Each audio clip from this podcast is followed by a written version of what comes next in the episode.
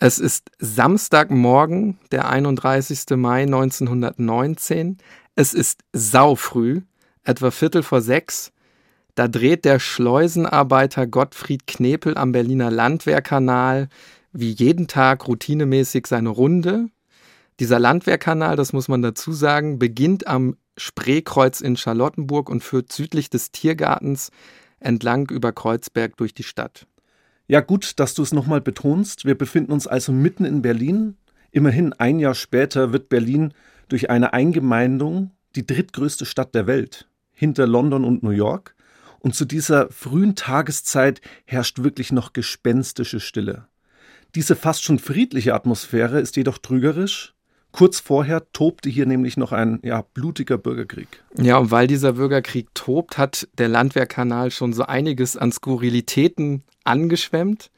Auch an diesem Samstagmorgen sieht der Schleusenarbeiter etwas Mysteriöses in Höhe der Freiarchenbrücke im Wasser treiben. Er nähert sich dann relativ vorsichtig an, zieht das Ganze an Land. Man muss dazu sagen, es muss bestialisch gestunken haben. Er stellt nämlich relativ schnell fest, dass es sich um eine Frauenleiche handelt. Sie trägt Kniestrümpfe, Handschuhe und ein auffälliges Medaillon, ansonsten hängen ihr aber nur noch blaue Stofffetzen von dem stark verwesten Körper. Ja, und Rechtsmediziner könnten jetzt ein Lied davon wahrscheinlich singen.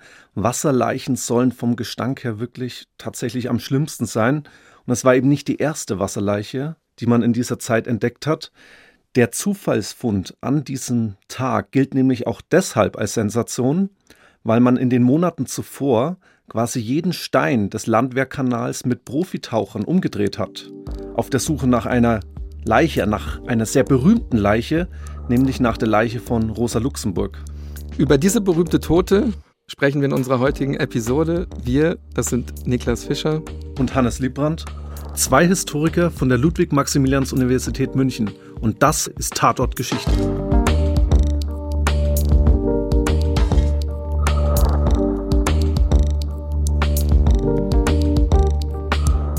Ja, als die Behörden damals die Leiche von Rosa Luxemburg gesucht haben, da hat man echt so allerhand gefunden, Niklas. Unzählige Gewehre und tatsächlich sogar drei Wasserleichen, eine männliche und zwei weibliche, aber eben nicht Rosa Luxemburg. Und vermutlich denken sich jetzt viele, hä, man findet da irgendwie Leichen mitten in Berlin als ob es das Selbstverständlichste überhaupt wäre. Man darf aber nicht vergessen, und das müssen wir hier echt nochmal betonen, zu der damaligen Zeit herrscht in Berlin wirklich Ausnahmezustand. Straßenschlachten. Immer wieder werden Todesopfer der eskalierenden Gewalt sprichwörtlich an die Oberfläche dieses Kanals auch gespült. Der Anblick von Leichen ist eigentlich schon ein bisschen zu Stück weit Normalität geworden. Und es scheint ja bei dieser Frauenleiche relativ klar, dass sie keines natürlichen Todes gestorben ist. Sie weist mehrere Verletzungen auf und wurde einfach wie Müll, wenn du so willst, in den Kanal geworfen, entsorgt. Ja, richtig. Und natürlich kursierten dann sofort Gerüchte in Berlin und auch außerhalb Berlins um diese rätselhafte Leiche. Ist es denn Rosa Luxemburg? Selbst die oberste politische Führung war total alarmiert. Reichswehrminister Gustav Noske von der SPD, der erließ sogar eine Nachrichtensperre. Niemand sollte irgendwie von diesem Fund berichten. Nichts sollte nach außen dringen. Diese Gerüchte sollten eigentlich schon im Keim erstickt werden. Noske ließ dann auch diese Leiche in ganz geheimer Mission aus Berlin wegschaffen. Und zwar in den Süden von Berlin, in das sogenannte Lager Zossen. Also es ging im Grunde von Anfang an darum zu verschleiern, wer da im Landwehrkanal gefunden wurde. Man fürchtete sich regelrecht vor der Leiche. Man hatte zwar wohl eine Vermutung, aber eben noch keine Beweise. Den sollte dann die Obduktion liefern. Diese wird dann am 3. Juni 1919, also drei Tage nach dem Fund, vorgenommen? Ja, von mehreren Medizinern. Man erkannte wohl heftige Gewalteinwirkungen, vor allen Dingen durch einen Kolbenschlag, durch einen Gewehrkolben, direkt gegen den Kopf der Leiche. Aber den Tod hat wohl ein Pistolenschuss aus nächster Nähe herbeigeführt. Es war, ja, kann man schon echt sagen, eine regelrechte Hinrichtung. Und die Frage der Identität konnte eben auch geklärt werden. Man hat dann noch Weggefährten und Freundinnen und Freunde von Rosa Luxemburg hinzugezogen, die diese Identität klären sollten. Und am Ende stand einfach fest, ja, es war Rosa Luxemburg. Jetzt kann man aber sagen, das Mysterium um die Leiche von Rosa Luxemburg endet nicht an diesem Tag. 2009, also ziemlich genau 90 Jahre nach dem Fund, war in den deutschen Medien folgende Schlagzeile zu lesen. Rosa Luxemburg, eine rätselhafte Wasserleiche. Rosa Luxemburg liegt die Leiche in der Charité. Ja, und damit war der neueste Mythos eigentlich um Rosa Luxemburg geboren. wurde etwa anstelle von Rosa Luxemburg damals im Jahr 1919 eine ganz andere Frau beerdigt. Ja, diese Geschichte begann letztendlich mit einer unidentifizierten Wasserleiche, die seit Jahrzehnten in der Berliner Charité lag, ohne Kopf, ohne Hände und auch ohne Füße. Und diese Wasserleiche hat dann der Leiter der Rechtsmedizin, Michael Zokos, für Rosa Luxemburg gehalten? Ja, nein, nicht so direkt, aber er sagt zumindest, dass damals die Frau, die man beerdigt hat, das könne eben nicht Rosa Luxemburg gewesen sein. Er beruft sich da auf eine angeborene Hüftverschiebung von Rosa Luxemburg, die muss wohl auch zeitlebens etwas gehinkt haben.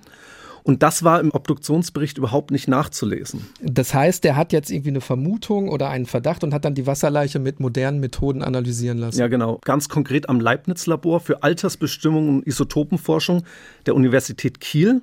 Was hat man da verwendet? Computertomographie und die Radiokarbonmethode, um erstmal nachzuschauen, ob die Leiche überhaupt aus dieser Zeit stammt. Ergebnis ist jetzt vor allen Dingen, dass diese Leiche, ja, sie muss zumindest aus dieser Zeit stammen. Das war schon mal das erste Indiz, auf das es sich bezogen hat. Ja, das würde ja auch so ein bisschen ins Schema passen, wonach das Militär den Fall schnell abschließen wollte.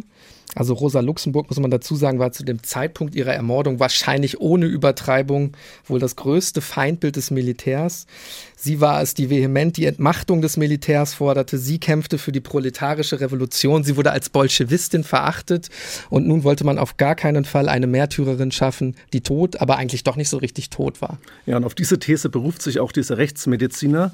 Wie gesagt, das ist eine These, die auch nicht belegt werden kann, weil eben um diesen ultimativen Beleg dafür zu haben, braucht man eine DNA-Analyse. Und man hat jetzt zwar DNA-Spuren von dieser Leiche, die in der Charité liegt, aber eben nicht von Rosa Luxemburg. Ja. Und deswegen kann man leider keinen Vergleich machen und dadurch bleibt dieser Fall wahrscheinlich auch ungeklärt. Ja, spannende Geschichte werden wir natürlich heute nicht aufklären können, aber eines ist für mich ganz klar, wie viel Angst das Militär im Grunde vor Rosa Luxemburg hatte, auch über ihren Tod hinaus noch. Ne? Wir gehen in unserer heutigen Geschichte davon aus, es handelte sich bei der Leiche im Landwehrkanal um Rosa Luxemburg. Bleibt für uns die Frage, wer hat sie umgebracht? Bevor wir nach Antworten suchen und auch über die letzten Tage im Leben von Rosa Luxemburg sprechen, sollten wir vielleicht auch kurz darüber reden, wer Rosa Luxemburg eigentlich war. Viele kennen sie vielleicht bis heute als stilisierte Ikone der Linken. Ihr Leben und Wirken ist aber vermutlich relativ unbekannt. Ja, und wir können das jetzt in der Kürze der Zeit auch nicht ihre Lebensgeschichte vollständig erzählen, aber ein paar Eckdaten brauchen wir. Sie ist am 5. März 1871 in Samoszcz, das ist in Russisch-Polen, geboren, in einer jüdischen Kaufmannsfamilie. Warum ich das extra so betone, komme ich gleich nochmal dazu. Sie emigriert dann 1889 also gerade mal mit 17 Jahren in die Schweiz, nach Zürich, weil es dort in dieser Zeit eine der wenigen Unis gab, in dem auch Frauen studieren konnten, zumindest gleichberechtigt studieren ja, das konnten. Muss man vielleicht dazu sagen, 1840 als eines der ersten Länder gleichberechtigtes Studium für Frauen im Deutschen Reich, also im Deutschen Kaiserreich, kommt das erst deutlich später, so Anfang, Mitte der 1890er Jahre werden da die ersten Frauen überhaupt erst an Universitäten zugelassen und das auch nur als Gasthörerinnen zunächst. Genau, und Rosa Luxemburg ist auf jeden Fall jemand, die gebildet war, in auch einer gebildeten Familie letztendlich auch aufgewachsen ist und dann zunächst Naturwissenschaften studiert, später dann auch Staatswissenschaften und Nationalökonomie. Sie hält dann auch ihren Doktortitel und dann emigriert sie nach Deutschland. Und das ist ganz wichtig, im Jahr 1898 nach Berlin. Sie erhält dann auch die deutsche Staatsangehörigkeit über eine Scheinehe. Das war damals auch nicht so einfach. Es ist heute ja auch noch nicht, aber damals noch etwas schwieriger. Und engagiert sich dann sehr schnell in der SPD. In der SPD deshalb, weil die SPD damals schon als die fortschrittlichste Arbeiterpartei der Welt eigentlich angesehen wurde. Auch in linken Kreisen Russlands sollte die Weltrevolution vor allen Dingen von Deutschland ausgehen. Und hier sieht sie eine politische Heimat oder glaubt zumindest, ihre später revolutionären Idee am besten erfüllen zu können. Ja, und sie geht, glaube ich, auch deshalb nach Deutschland, weil sie die polnischen Arbeiter im Deutschen Kaiserreich gewinnen wollte, muss man ja auch dazu sagen. Genau. Polen gibt es in dieser Zeit nicht. Posen zum Beispiel gehört zum Deutschen Kaiserreich. Richtig. Ihre Maxime bis ans Lebensende war eigentlich, dass man ohne Revolution eine wirkliche Veränderung des Systems, des politischen Systems in Deutschland und Europa nicht erreichen könne. Alles andere hat sich so als kleinbürgerliche Wunschvorstellungen irgendwie abgetan. Sie gehörte, hatten wir gesagt, zur linken intellektuellen Elite und sympathisierte auch anfangs offen mit den Beweggründen, den Zielsetzungen der russischen Oktoberrevolution. Später distanziert sie sich wieder ein bisschen davon, aber auf vielen Ebenen wird sie eben feindselig auch betrachtet. Als intellektuelle Frau in der Zeit, die sich politisch einmischt, sage ich jetzt einfach mal so ganz platt. Als Polin, auch zeitlebens einen Akzent gehabt, den man wirklich auch gehört hat. Als Kommunistin, als Jüdin, als eine, die eigentlich immer gegen den Krieg gewesen ist. Und daher kommt dann auch diese Feindschaft, die sie aus militärischen Kreisen erfährt. Ja, und dieses gegen den Krieg sein, das muss man dazu sagen, ja in einer Zeit, in der, ich sage jetzt mal ganz salopp, das Rasseln mit dem Säbeln ja durchaus populär ist, also auch auf Seiten der Sozialdemokratie, ja. wenn man da an den Ersten Weltkrieg zum Beispiel äh, denkt, große Zustimmung. Und deswegen ist es eigentlich fast schon logisch, dass sie sich im Ersten Weltkrieg eigentlich auch politisch radikalisiert. Sie ist dann in der Haft, unter anderem in Posen und Breslau und ganz offen ruft sie eben die Massen auf, den Kriegsdienst zu verweigern. Und durch diese Funktion, durch diese Ablehnung des Ersten Weltkrieges, lernt sie dann auch sehr schnell Karl Liebknecht kennen, mit dem sie dann auch politisch sehr lange verbunden sein wird. Ja, Karl Liebknecht wird in unserer Geschichte natürlich auch noch eine bedeutende Rolle spielen. Ich fasse vielleicht noch mal so ein bisschen zusammen, was Rosa Luxemburg und dann eben auch Karl Liebknecht so ideologisch ein Stück weit ausgemacht hat. Beide verkörpern den linken Flügel in der SPD, Hannes, und das sollten wir vielleicht noch mal zusammenfassen, wofür sie da ideologisch stehen. Gegen Militarismus, gegen Imperialismus, gegen Kapitalismus. Als oppositionelle Gruppe in der Partei nennt man sich zunächst Spartacus Gruppe, dann etwas später Spartacus Bund, benannt nach dem Anführer des berühmten römischen Sklavenaufstandes. Man hat vor allen Dingen diese politischen Briefe, die man Umlauf gebracht hat, mit Spartacus unterschrieben. Und dann hat sich dieser Name eben auch sehr schnell auch verbreitet in Berlin. Karl Liebknecht wird die Revolution ebenfalls nicht überleben. Auch er wird am 15.01.1919 ums Leben kommen bei einem inszenierten Fluchtversuch. Er wie Dutzend andere auch, die eben diesen Aufstände in Berlin nicht überleben werden. Politische Gegner, und das muss man hier nochmal betonen, die werden eben in dieser Anfangszeit, in dieser ersten deutschen Demokratie, nämlich nichts anderes war ja die Weimarer Republik, heimtückisch, teilweise ohne Anklage ermordet. Hannes, wollen wir vielleicht das auch versuchen, so ein Stück weit chronologisch aufzudröseln? Spulen wir die Zeit ein Stück weit zurück, gehen in die Hochphase dieser deutschen Revolution. Es ist der 9. November 1918. Da wird Rosa Luxemburg in Breslau aus dem Gefängnis entlassen. Sie war fast eigentlich den gesamten Ersten Weltkrieg über in Haft und an ihr kann man ganz gut den tiefen Spalt letztendlich der Sozialdemokratie zeigen. Ganz vereinfacht ausgedrückt ging es um die Frage, stimmt man den Kriegskrediten zu? Also ist man letztendlich für den Krieg, billigt man diesen Ersten Weltkrieg? Die Mehrheit innerhalb der SPD stimmt dann diesen Kriegskrediten zu. Aber es gab doch eine bedeutende Minderheit, die gesagt hat, nein, das ist nicht im sozialdemokratischen Interesse. Und auf Basis dieser Kardinalsfrage spaltet sich dann die SPD tatsächlich offiziell in eine MSPD, wobei das nur ein informeller Begriff für die verbleibende Sozialdemokratie gewesen ist, und die USPD, eine komplett neue Partei, die unabhängige Sozialdemokratische Partei Deutschlands. Und das kann man an Rosa Luxemburg gut deutlich machen. Also Rosa Luxemburg kommt dann einen Tag nach ihrer Entlassung aus dem Gefängnis, also am 10.11. nach Berlin, was sie zu diesem Zeitpunkt noch nicht weiß. Sie hat nur noch 67 Tage zu leben. Das Massensterben an den Fronten hat in dieser Zeit geendet. Das mit einer krachenden Niederlage der sogenannten Mittelmächte, also das Deutsche Reich, Österreich, Ungarn, Bulgarien, die Türkei. Krachend deshalb, Hannes, weil in dem Bewusstsein der Öffentlichkeit der Deutschen insbesondere auch im Parlament, da wusste man über diese krachende Niederlage überhaupt nichts, denn das hat die oberste Heeresleitung relativ gut versucht zu kaschieren. Ja, klar. Die Kriegspropaganda hat bis zuletzt gewirkt, also bis zum Tag letztendlich der Kapitulation. Und jetzt versuchten die Militärs, die Verantwortung eben auf Politiker abzuwälzen kennt man, glaube ich, auch Dolchstoßlegende, dass das deutsche Heer angeblich an den Fronten unbesiegt geblieben sei, aber von heimtückischen Politikern, insbesondere auch von Juden, da kommt auch noch der Antisemitismus in Deutschland stark auf, letztendlich einen Dolchstoß mitten in den Rücken erhalten hätte. Und was bedeutet das letztendlich? Auch diese Entwicklung. Revolution in Deutschland, überall fast in Deutschland, brechen dann revolutionäre Aufstände aus. Ja, und die breite Masse will diesen Krieg so schnell wie möglich beenden, weil man eben fürchtet, wenn man ihn weiterführt, dann werden uns die Sieger, man hat den Krieg ja verloren, recht harte Bedingungen diktieren. Also im Grunde hat die Bevölkerung absolut kein Interesse an einer Fortsetzung des Krieges.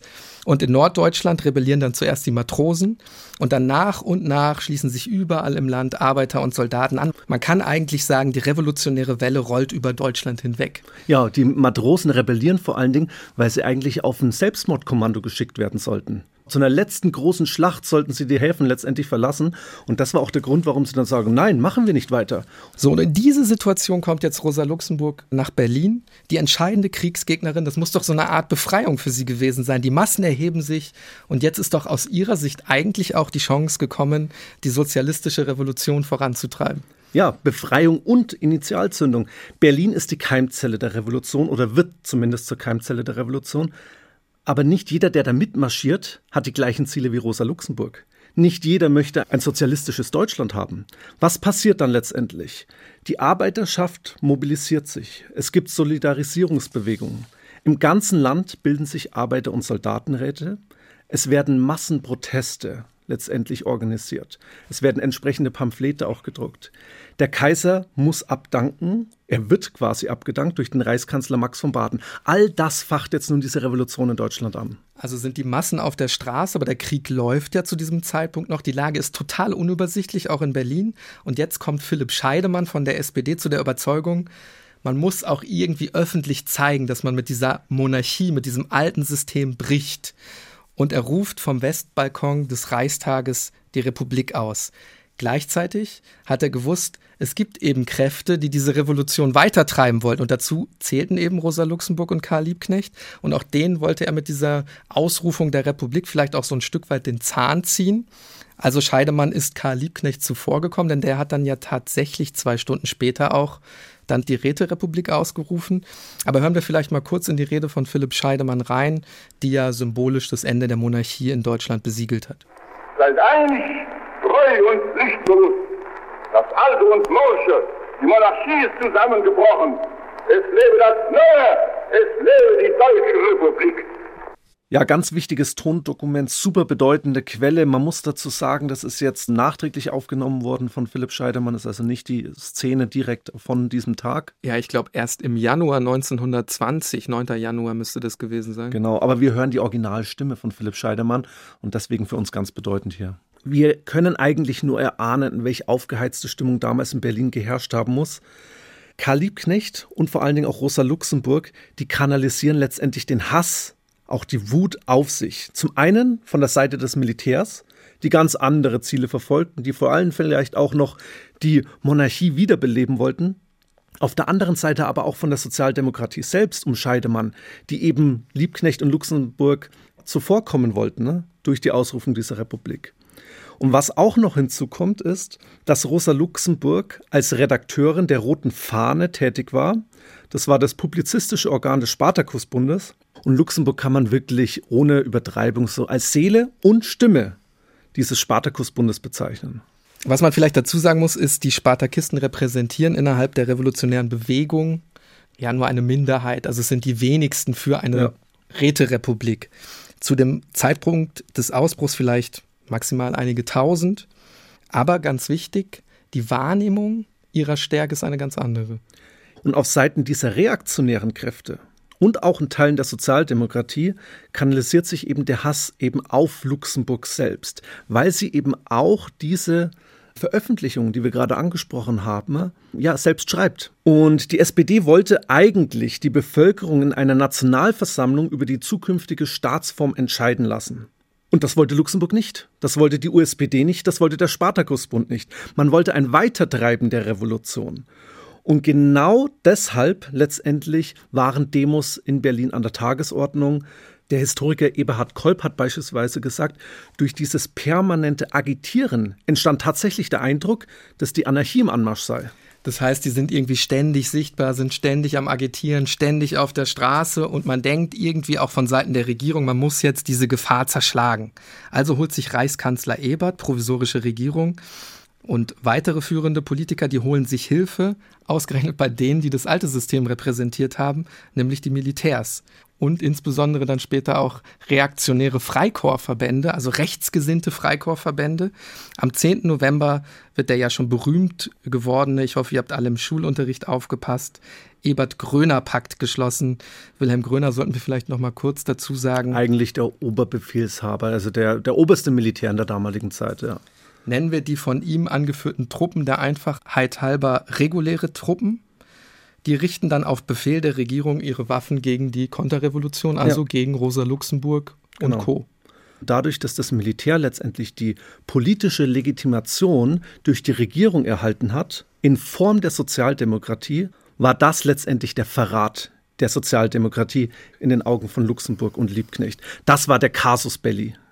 Und das ist ja im Grunde so ein Teufelskreis, der da entsteht. Ne? Also viele Anhänger der SPD, die eigentlich gemäßigt waren, sehen jetzt unsere Regierung sozusagen geht mit Hilfe dieser rechtsgesinnten Freikorpsverbände mit dem Militär gegen dann am Ende ja immer noch unsere Schwestern und Brüder vor, auch wenn die vielleicht ein Stück weit linker stehen.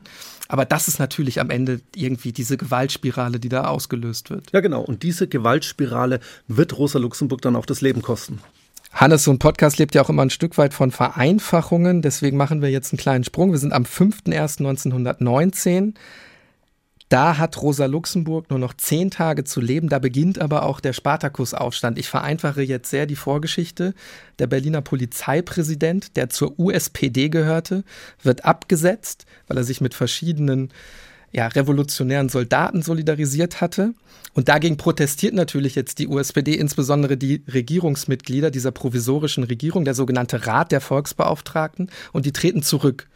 Und damit bricht ein Aufstand vom Zaun, den jetzt wieder die Spartakisten als Chance sehen, die Revolution fortzusetzen. Genau. Und das wird jetzt auch noch ganz prominent auf politischer Bühne von der KPD, von der Kommunistischen Partei Deutschlands vorangetrieben, die sich ein paar Tage zuvor erst gründet, nämlich am 01.01.1919, unter Mitwirkung übrigens von Rosa Luxemburg und Karl Liebknecht. Und deswegen haben wir jetzt eigentlich drei unterschiedliche Akteure, die in diesem Spartakusaufstand ganz wichtig werden. Wir haben die MSPD, die verbliebenen Sozialdemokraten, die wir gesagt haben, die eben nicht die Fortführung der Revolution wollten, sondern geordnete politische Zustände. Dann haben wir die USPD, die linke Abspaltung erst davon aus dem Jahr 1917 und jetzt eben noch die KPD, also noch ein Stück weiter links einzuordnen. Und ja, und all das kanalisiert sich so ein bisschen diesen Spartakusaufstand und führt dann letztendlich dazu, dass Luxemburg und Liebknecht als Protagonisten dieses Spartakusaufstandes diesen Aufstand nicht überleben werden. Ich habe ja vorhin gesagt, dieser Konflikt zwischen den Schwestern und Brüdern eskaliert und ich finde, man kann ganz gut an einer Person festmachen, hm. dass sie eskaliert. Ja, an Gustav Noske vor allen Dingen, der damals als Bluthund in die Revolutionsgeschichte eingehen sollte. Ganz wichtig, Reichswehrminister, also offizielles Regierungsamt inne gehabt und SPD-Mitglied. Und er war es jetzt eigentlich, der diesen ja, Spartakusaufstand blutig niederschlagen lässt. Unter Hilfe letztendlich dieser alten, verhassten Eliten, Freikorps, Militärs.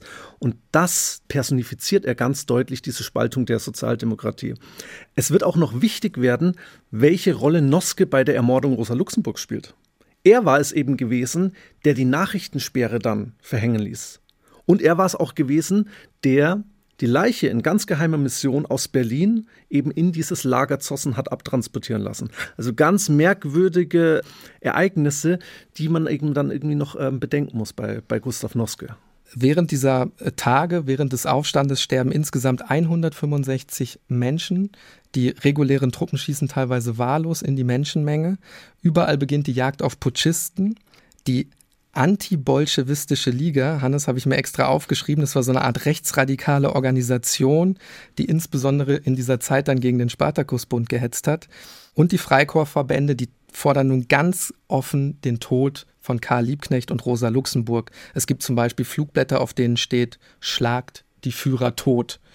Kopfgelder werden ausgesetzt und es gibt eine eigene Spionageabteilung, die sogenannte Garde-Kavallerie-Schützendivision mit Hunderten von Soldaten. Die ziehen jetzt nach Berlin. Ja, und die versuchen tatsächlich dann die Köpfe dieser Spartakus-Gruppe mit allen Mitteln, die ihnen zur Verfügung steht, aufzuspüren. Rosa Luxemburg selbst versuchte auch in diesen Wirren dieses Aufstandes irgendwie ja den Sieg ihre Ideen und ihre Ideale zu erwirken. Wir haben die letzte Veröffentlichung von Rosa Luxemburg hier vor uns, die ist auch überliefert. Sätze, die auch in die Geschichte eingegangen sind, würde ich sagen. Ich lese einfach mal ganz kurz vor. Ordnung herrscht in Berlin, ihr stumpfen Schergen, eure Ordnung ist auf Sand gebaut. Die Revolution wird sich morgen schon rasselnd wieder in die Höhe richten und zu eurem Schrecken mit Posaunenklang verkünden, ich war, ich bin, ich werde sein. Das ist wohl einer der berühmtesten Zitate von Rosa Luxemburg. Er hat sich übrigens, glaube ich, mit dem Satz die Rote Armee-Fraktion auch aufgelöst. Ja. Kommt mir gerade spontan. Es war aber ein ungleicher Kampf, das muss man ganz klar sagen. Du hast ja diese Garde-Kavallerie-Schützendivision schon angesprochen, die natürlich militärisch ausgebildet war, über 100 Mann stark gewesen ist. Rosa Luxemburg und Karl Liebknecht unterschätzten vielleicht auch die revolutionäre Kraft der Massen. Oder eben auch die Kriegsmüdigkeit der Menschen nach vier Jahren des Weltkrieges. Und am 15.01.1919, also zehn Tage nach Ausbruch des Spartakusaufstandes, werden dann Rosa Luxemburg und Karl Liebknecht verhaftet von einer Bürgerwehr. Wir wissen nicht ganz genau, ob es Hinweise aus der Bevölkerung gab oder die Telefone abgehört worden sind. Beide sollten dann vor allen Dingen, und das ist ganz wichtig, nochmal diesen Tag der Festnahme dann auch nicht überleben. Damit beginnt das letzte Kapitel, denn es sind die letzten Stunden im Leben von Rosa Luxemburg. Sie wurde schließlich ins Hotel Eden direkt am Kurfürstendamm gebracht. Dort war quasi so eine Art Schallzentrale der Gardekavallerie-Schützendivision. Und ab jetzt kann man sagen, beginnt ihr Martyrium. In diesem Hotel Eden, fast 70 Offiziere anwesend zu dem Zeitpunkt, bespuckten die beiden, beleidigen die beiden aufs Übelste. Waldemar Papst der war zu diesem Zeitpunkt der erste Generalstabsoffizier dieser Garde-Kavallerie-Schützendivision und der leitet nun diese Vernehmung von Rosa Luxemburg und von Karl Liebknecht. Vernehmung müsste man jetzt eigentlich in Anführungszeichen setzen, nämlich das war ja keine Vernehmung mit rechtsstaatlichen Mitteln. Wenn man seine Absichten, also von Waldemar Papst, in seinen Memoiren liest, er hat Memoiren geschrieben und da Kommentare hinzugefügt, dann kann man sehr schnell den Eindruck bekommen, ja, das Ziel war von Anfang an die Ermordung der beiden. Da stand als handschriftliche Ergänzung, dann ging ich wieder in mein Büro, in mir, in den wenigen Minuten, in denen ich in einer gewissen Ruhe nachdenken konnte, mir zu überlegen, wie die Exekution an diesen beiden Landes- und Hochverrätern durchgeführt werden solle. Ja, da siehst du aber auch schon so ein bisschen den Hass, der da mitschwingt, ne? diese Rachegelüste. Man hat die vorher noch schön schikaniert, gedemütigt. Die beiden wurden dann ja auch getrennt voneinander verhört, über mehrere Stunden, wurden schwer misshandelt. Aber so einfach umbringen konnte man die beiden auch nicht. Was sollte man mit den beiden Leichen machen, die jetzt da mitten im Hauptquartier letztendlich dieser Garde-Kavallerie-Schützendivision ja, vorhanden wären? Also das konnte man nicht. Das wäre ein fatales Signal gewesen für die Revolution, die natürlich noch weitergegangen ist. Man hat vielleicht der Schlange den Kopf oder den Doppelkopf letztendlich, wenn ich mal metaphorisch spreche, abgeschlagen, aber das Feuer war noch längst nicht gelöscht. Man brauchte also einen anderen Plan. Man musste die beiden aus dem Hotel bringen. Und Liebknecht wurde als erster herausgeschafft. Auf dem Weg in den Wagen hat er bereits einen richtigen Gewehrkolbenschlag mitten ins Gesicht bekommen. Der Wagen verlässt dann das Hotel und während der Fahrt täuscht man dann eine Panne vor. Muss man sich so vorstellen, bleibt dann irgendwo da stehen und man sagt dann, Liebknecht, aussteigen. Und Liebknecht wird eben zum Aussteigen aufgefordert, soll dann vielleicht auch ein bisschen weggehen und dann wird ihnen einfach von hinten in den Rücken geschossen. Man hat also eine Flucht inszenieren wollen. Den leblosen Körper von Liebknecht hat man dann einfach als unbekannte Leiche bei der Rettungsstelle im Tiergarten Berlin abgegeben. Ja, und das war dann die inszenierte Flucht, von der wir schon gesprochen haben. Man kann also im Grunde sagen, so eine Art Mord nach Drehbuch. Offiziell sollte Karl Liebknecht eigentlich ins Gefängnis nach Moabit überführt ja, werden. Genau. Man war eigentlich in einem Rechtsstaat, zumindest verstand sich die Weimarer Republik als Rechtsstaat. Und das war natürlich ein kaltblütiger Mord von ja, Vertretern dieses Rechtsstaates. Und das gleiche Schicksal sollte dann auch Rosa Luxemburg ereilen. Man hat sie wahrscheinlich schon so schwer verletzt bei dem Weg in das Auto, in den Wagen, ebenfalls durch einen Gewehrkolbenschlag mitten ins Gesicht, dass sie wohl schon das Bewusstsein verlor. Man konnte dann bei ihr überhaupt gar keine Flucht mehr inszenieren. Und da muss wohl einfach ein Offizier in den Wagen gestiegen sein und aus nächster Nähe ihr in den Kopf geschossen haben. Und dann hat man sie, und da schließt sich der Kreis unserer heutigen Geschichte, wir kommen gedanklich auch in den Anfang zurück, und dann hat man sie einfach wie Müll in diesen Landwehrkanal geworfen. Ja, und dann wird man ja kreativ, kreativ im negativen Sinne. Man streut einfach das Gerücht, sie wäre beim Verlassen des Hotels vom aufgebrachten Mob von der wütenden Menschenmasse gelüncht worden. Man geht also, wenn du so willst, eigentlich noch einen Schritt weiter bei der Inszenierung. Man stellt es so hin, als wenn es des Volkes Wille, der Volkszorn gewesen wäre, der jetzt mit dieser Bolschewistenbande und ihrer Anführerin Rosa Luxemburg aufgeräumt hätte. Ich glaube, man kann sagen, durch die Morde an Rosa Luxemburg und Karl Liebknecht hat die sozialistische Revolution ihre wichtigsten Galionsfiguren verloren, dann ist relativ lange ja nichts passiert. Wir sind dann in der Zeit nach dem Zweiten Weltkrieg, also Jahrzehnte vergehen und 1962 erscheint dann im Spiegel ein Interview mit Waldemar Papst, haben wir schon gehört, der führende Kopf hinter der Ermordung, hinter dem Komplott. Ja, und die Verantwortung von Waldemar Papst, von dem wir auch gerade aus den Memoiren mal vorgelesen haben, die war eigentlich nie umstritten gewesen. Er hat auch selbst keinen Hehl daraus gemacht, dass er der führende Kopf hinter der Ermordung war. 1962 erschien dieser Artikel im Spiegel. Der hat den Titel gehabt, Ich ließ Rosa Luxemburg richten. Hier sieht man eigentlich schon mal ganz deutlich auch die Intention dahinter. Und die entscheidende Passage habe ich mal herausgegriffen. Er sagt da in diesem Spiegelartikel, die Sache war so. Wir waren die Macht im Staate und nicht die Volksbeauftragten. Diese sind gekommen am 24. Dezember und haben uns gebeten, herausgepaukt zu werden aus den Klauen der revolutionären Kräfte in Berlin. So war die Sache und nicht anders. Ja, und dann wurde die Frage gestellt, ja, ob die Zeit generell und Berlin als Ort im Besonderen so eine Art von rechtsfreier Raum gewesen wären. Ja, ich würde jetzt mal vermuten, die hätten ja eigentlich einem ordentlichen Richter zugeführt werden müssen. Ja, natürlich. Klar, äh, wir hatten ja schon gesagt, Weimarer Republik als Rechtsstaat. Und da antwortet Papst Folgendes, und das ist doch auch sehr bezeichnend. Wissen Sie, in einer Revolutionsnacht den Kriegsgerichtsrat zu finden, in einer immerhin noch reichlich revolutionären Stadt, das war wohl nicht ganz so einfach. Also kann man im Grunde sagen, er hatte keinerlei Interesse an einem solchen Nein. ordentlichen Verfahren. Ich finde, wenn man sich so die ganzen Aussagen von Papst, die wir jetzt besprochen haben, anschaut, man sieht auch relativ gut, er hat das immer so als Dienst am Vaterland gesehen, sich moralisch im Recht gefühlt. Aber wenn wir jetzt so ein bisschen von Papst weggehen, auf den allein kann man die Täterschaft dann nicht kanalisieren. Man muss natürlich auch fragen, wenn man jetzt so ein bisschen das größere Fass aufmacht, was waren die Begleitumstände, was wusste die oberste militärische Führung, was wusste Reichskanzler Ebert und vor allen Dingen, was wusste Reichswehrminister Noske, unser Bluthund. Wer waren die unmittelbaren Täter? Also wer waren die Mörder? Und was jetzt vielleicht auch noch eine ganz wesentliche Frage ist, was ist denn wirklich mit der Leiche von Rosa Luxemburg passiert? Ja, und genau diese Fragen wurden von Anfang an torpediert von oberster Stelle auch torpediert, von mehreren Seiten. Ne? Und wir sehen, dass es jetzt wirklich ganz bizarr wird und Entwicklungen eintreten, die eines Rechtsstaates auch nicht würdig sind.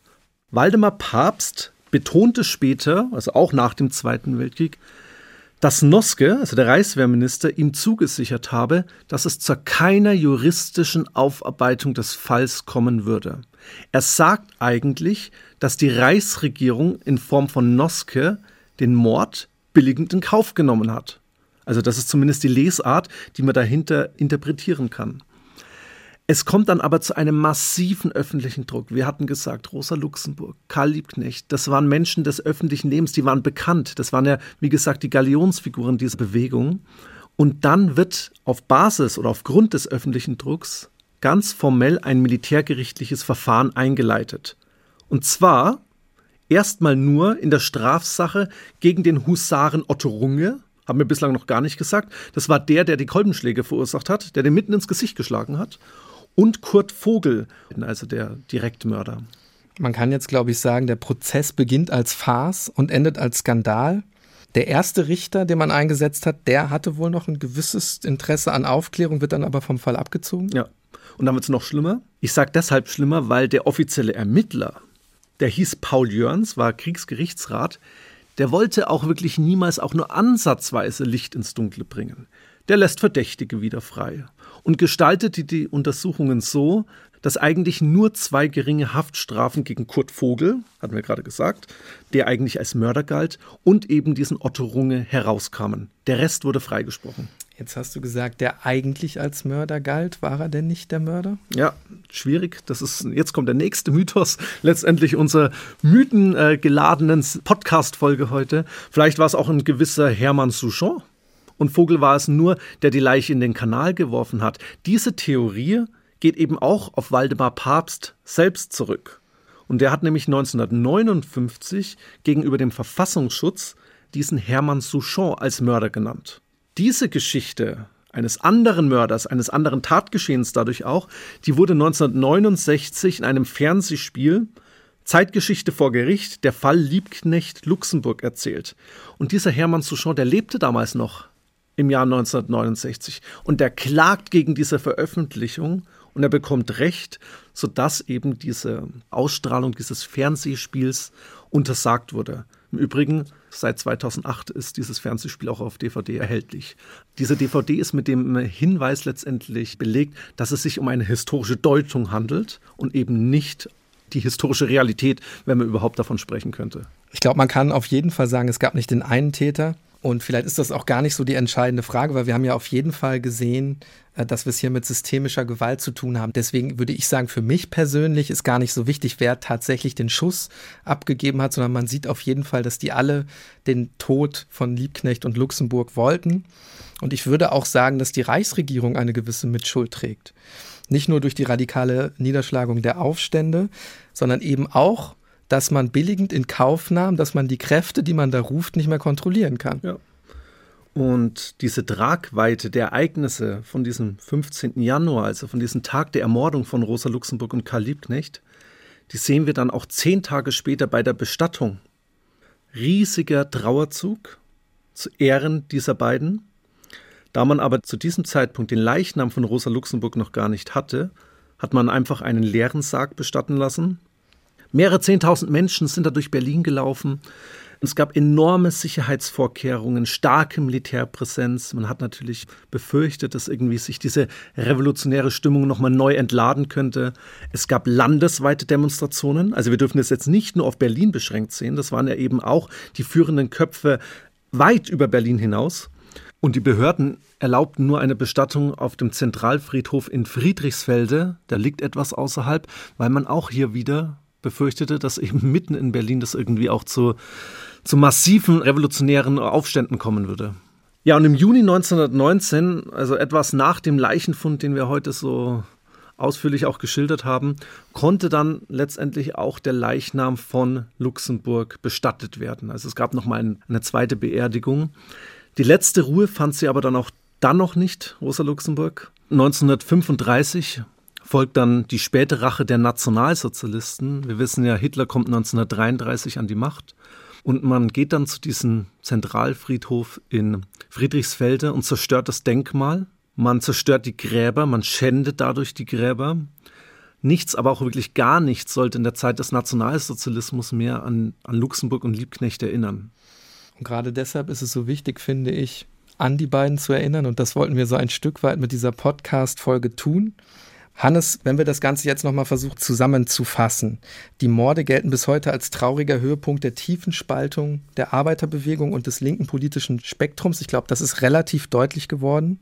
Die Ermordung Luxemburgs ausgerechnet durch Repräsentanten des alten monarchistischen Systems, auch das haben wir ja rausgearbeitet, machte sie aus meiner Sicht, und das ist, glaube ich, jetzt keine steile These, zu einer absoluten Ikone der Linken und das galt ja für sehr unterschiedliche Bewegungen. Also zum Beispiel die 68er. Die DDR hat sie gern instrumentalisiert, auch wenn man da vieles aus ihrer Ideologie natürlich einfach für sich genommen hat. Rosa Luxemburg wäre sicherlich nicht mit der fehlenden Meinungs- und Pressefreiheit in der DDR einverstanden gewesen. Aber auch die Friedensbewegung der 1980er Jahre hat sie so als Postergirl äh, hergenommen. Oder auch heute noch die Stiftung der Partei Die Linke trägt ihren Namen. Wenn man versucht, auch diese Person Rosa Luxemburg noch mal ein Stück weit zu würdigen, dann kann man auf alle Fälle sagen, sie war eine messerscharfe Analytikerin, war da vielleicht auch ein Stück weit ihrer Zeit voraus. Sie war eine starke Frau und das in einer, auch in ihren eigenen Reihen ja noch männerdominierten Gesellschaft. Also auch die Sozialdemokratie ist ja damals noch sehr männerlastig, sage ich jetzt mal. Sie war eine Frau, die die Nationalitätenfrage überwinden wollte. Das war ja immer Kern der proletarischen Revolution. Hat sie jetzt Gewalt abgelehnt oder befürwortet? Man kann, glaube ich, sagen, im Januar 1919 hat sie zumindest für den Moment der Gewalt zugestimmt, Spartakusaufstand. Man kann sich also darüber streiten, ob sie sich als Ikone eignet. Aber ich finde, was ganz egal, wie sie das tatsächlich gemeint hat, von ihr bleibt, sind solche Sätze wie der, Freiheit ist immer die Freiheit der Andersdenkenden. Und ich glaube, in unserer Folge heute ist deutlich geworden, dass sie diesen Kampf am Ende selbst mit dem Leben bezahlt hat. Sie hat für diesen Kampf einen sehr hohen Preis bezahlt. Richtig. Sie war damals eine sehr, sehr kontroverse Person, ist heute auch noch eine kontrovers diskutierte Person. Aber da stimme ich dir auf jeden Fall zu. Hannes, ich hätte gerne noch Stunden mit dir weitergesprochen, aber wir sind leider am Ende unserer heutigen Episode angekommen. Liebe Hörerinnen und Hörer, schreibt uns gern an tatortgeschichte.bayern2.de äh, für Feedback. Wir hoffen natürlich, dass es euch gefallen hat. Wir freuen uns über alle Kommentare und Anregungen, natürlich auch über Verbesserungsvorschläge. Ja, und Moment, ähm, spannend wird es natürlich auch in der kommenden Folge.